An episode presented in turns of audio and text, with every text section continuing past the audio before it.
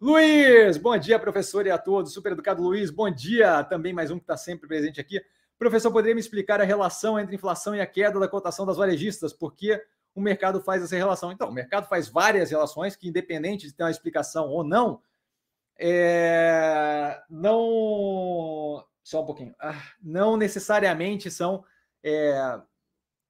efetivamente inteligentes, tá? Vamos lá, deixa eu só pegar aqui. Quando você tem crescimento no inflacionamento, e aí vamos separar as coisas, tá? Uma coisa é a visão do mercado com relação ao preço do ativo. Isso daí, isso daí joga para a direita, é, é uma coisa. Outra coisa é o efeito real que a inflação tem sobre, sobre varejistas, tá?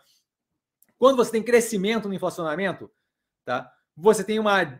Primeiro, você tem a necessidade para manutenção de margem, que geralmente já são apertados, de repasse daquele inflacionamento no preço dos bens vendidos. Isso daí desestimula o consumo. Se eu estou aumentando o preço das coisas que eu estou vendendo, vai, vai ter gente que cada vez mais vai se sentir afetada por aquilo e vai reduzir consumo. Mais do que reduzir consumo pelo fator psicológico do consumidor, eu tenho redução de consumo pelo fato de que o meu orçamento não comporta tantos bens quanto antes, dados que, que os bens estão crescendo de preço. Então, esse daí é mais um fator que reduz consumo. Tá?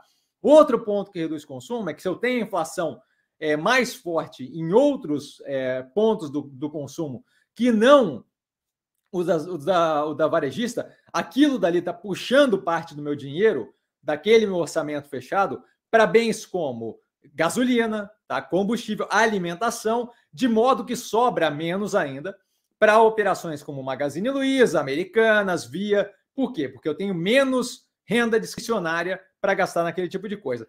Esses são alguns pontos que reduzem, que, que tornam negativo o efeito no, na operação varejista. Aí o segundo ponto com relação ao preço. Isso justifica uma queda de 7% de um preço já deprimido de ativos, e aí eu estou falando da Via, que é que eu estudo, não estou falando de Americanos e Magazine Luiza, porque eu não, não, não, não, não acho que é a mesma coisa. Tá? Mas isso justifica uma queda de 7%, 8% num ativo que já vinha depreciado por um monte de burburinho absurdo fora da casinha de que vai quebrar, tá? É uma empresa que tem, vale lembrar, caixa líquido, tá? É, isso justifica aquela queda no, no ativo? Nenhuma justificativa, certo? Nenhuma justificativa. Por quê? Porque não é um efeito gigantesco dessa forma que vá acabar com a operação. É, e, e aí, falando desse efeito do psicológico no preço, primeiro, uma quantidade considerável da tomada de decisão, especialmente em dias de menor volume, é feita com base em fim tweet, papagaio de pirata botando terror e entrando vendido. Segundo ponto, você tem um pedaço considerável das pessoas que do, do capital que está alocado ali que se aproveita desse momento. E não estou falando negativamente, mas se aproveita desse momento, onde você já tem uma pressão negativa e o terror todo criado em cima de olha, vai afundar e entra vendido para ganhar um delta de grana é do jogo, faz parte da vida, mas aquilo ali é mais uma pressão negativa, tá? Terceiro ponto, as mesmas pessoas que não veem aquilo como negativo, mas que operam com uma visão mais curto prazista, tendem a imaginar o quê?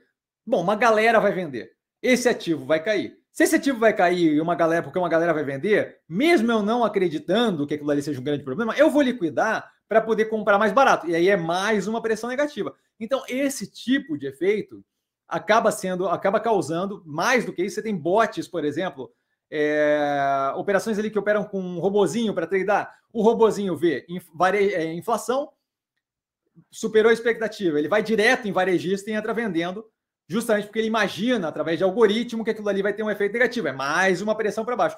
Então, assim, no curto prazo, essa reação é gerada ali por vários fatores é a inflação acima, mesmo, mesmo que não acima da expectativa, mas a inflação é um fator negativo para varejista, em geral, num mercado desse que não está propriamente bem aquecido, sim, é um fator negativo. Justifica aquela queda? Na minha cabeça, zero. Tá? É, essa oscilação de preço no, curto prazo, para mim, é muito mais aquele, efeito errático da incapacidade das pessoas de lidarem é, com o, o psicológico do mercado financeiro muita gente operando no curtíssimo prazo, e aí você tem esse aumento da volatilidade. Isso daí, é, tem, é, quem, quem tiver interesse, eventualmente eu vou ver se eu encontro aqui podcast sobre isso. Mas tem podcasts e mais podcasts estudos e mais estudos sobre justamente o efeito é, que teve no aumento do VIX, o índice que mede volatilidade, uma vez que a gente coloca para tradear no mercado é, robôs, né? É, algoritmos que fazem os trades. Por quê? Aquilo dali gera uma amplificação daquele efeito de curto prazo, porque dado o histórico que, que a gente teve, é, quando certas coisas acontecem, aumento de juros, aumento de inflação e por aí vai, o robô fazendo em alta velocidade, com maior quantidade de capital, tende a potencializar aquilo. Então, assim, a gente tem um aumento nesse tipo de cenário atual, onde a informação é muito acessível, onde o acesso ao mercado é muito rápido, de aumento da volatilidade. Eu não acho que propriamente é algo justificável é, no preço das varejistas, é especificamente mais na via que é a operação que eu conheço de perto. Mas assim, espero ter sido claro sobre os efeitos que causam ali, especialmente na tomada de decisão do investidor. O efeito inflacionário tem sim um delta negativo, não acho que é justificável é, a queda como um todo, tá, Luiz?